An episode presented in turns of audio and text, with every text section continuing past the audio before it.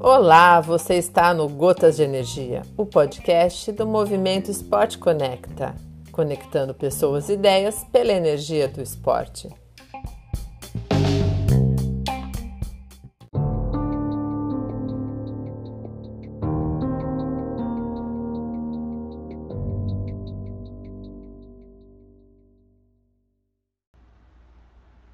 Alô, amigos, bom dia, boa tarde, boa noite.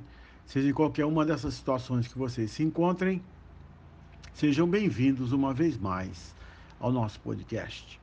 Aqui, Ricardo de Moura, para falar sobre esporte de alto rendimento e seus impactos na sociedade. Bósnia e Herzegovina é um país que nasceu da dissolução da Iugoslávia no final dos anos 80 e participa como entidade separada desde os Jogos de Verão de Barcelona, 1992. Ainda não ganhou uma única medalha olímpica que pode, que pode vir, poderá vir da natação. A história começa com uma menina que tinha cinco anos e meio e seus pais a matricularam em uma escola de natação para que a menina pudesse aprender a nadar e pudesse ir à praia com a sua família. Quase que de imediato, Lana Puda se apaixonou pela natação, despertou a atenção dos professores. Em nenhum momento lhe faltou o apoio incondicional da família e os conselhos do pai, ex-jogador de futebol e atual técnico. Esportes diferentes, mas as mesmas regras para alcançar o sucesso. Disciplina e trabalho duro, porque a habilidade por si só não é suficiente para chegar ao topo. O início foi difícil. Os dois pais trabalhavam, mas sempre encontravam tempo para que a filha pudesse dedicar-se ao que mais gostava. Além disso, não foi fácil encontrar como treinar. Ela só teve apoio de seus pais e seu clube, Orca Mostar. Sem piscina olímpica em Mostar, cidade ao sul da Bósnia e Herzegovina, a jovem de 16 anos passa mais de seis meses longe de casa e da escola para estar tá pronta para competir.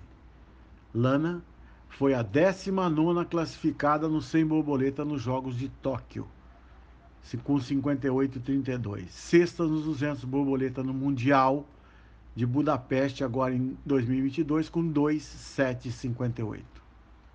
E venceu os 200 borboleta no Campeonato Europeu de Natação em 2022 agora em agosto com 2,0681.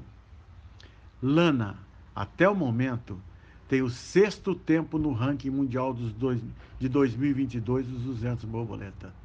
Graças aos resultados de Lana em Mostar e na Bósnia e Herzegovina, muitos estão praticando a natação. Há muitas crianças que querem ser como ela. Imaginem se ela ganha uma medalha olímpica. Paris Está logo aqui.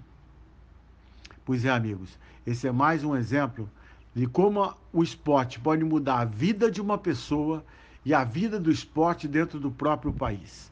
Um país que foi sacrificado por guerras, foi sacrificado por uma série de, de circunstâncias completamente anormais e agora tem, em uma jovem de 16 anos, a esperança de ganhar a primeira medalha olímpica, de ter a sua bandeira num pódio olímpico, é, onde será vista por bilhões de pessoas.